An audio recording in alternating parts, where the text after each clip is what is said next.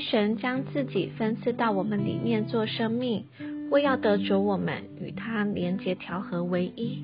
他的恩典乃是将自己分赐到我们里面，使我们有他的面，有他的同在，天天享受他，使我们因着他的爱与怜悯，能被他充满注入，有份于他的生命性情，直到与他必相必效，能与他过同一个生活，成为他的扩增。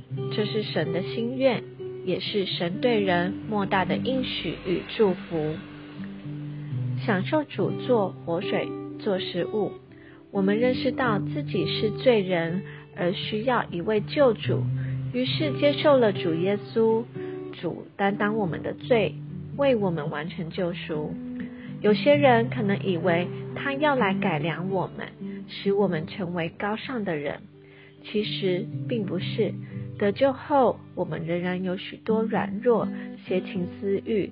同时，仍要面对许多苦难或试炼，所以我们仍需天天将它接受进来，让它做我们的日常生活，做我们的活水食物，不断地享受它自己，做我们的拯救。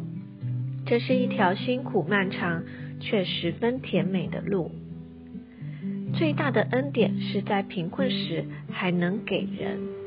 在哥林多后书三十章十四节书，保罗说：“愿主耶稣基督的恩、神的爱、圣灵的交通与你们众人同在。”我们对恩典这词也许相当熟悉，其实有不同层面的含义。许多人只领会到恩典是得着我们不配的恩惠，主白白赐给我们的东西。确实，赦免和称义是神给我们的，但我们更必须看见，恩典就是基督自己做经过过程之三一神的具体化身，而成为我们完满的享受。另外，保罗在哥林多后书八章二节说：“还有弟兄们，我们把马其顿教会中所赐的恩典告诉你们，就是在患难中受大试验的时候。”他们充盈的喜乐和极深的贫困，会溢出丰厚的慷慨。由此可领会，最大的恩典不是有什么东西给我们，乃是有一位神在我们里面加给我们力量，使我们在贫困时也能够把东西给人，流露生命出去。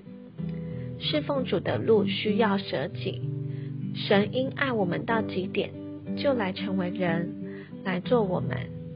反之，当我们爱他到极点时，也应该如此。主耶稣说：“若有人要跟从我，就当否认己，背起他的十字架，并跟从我。”基督徒的心是爱主的，但我们生活形式总受我们的思想支配。我们其实都如同彼得一样。跟随主的过程有许多自己的主张和意见，不断的经历被主的击打和破碎。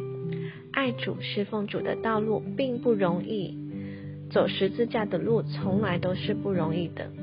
但当我们在环境里能转向主，享受主，并对主说阿门，我们就接收了那丰溢不尽的恩典，让它成为我们的享受，也让我们成为它的扩增。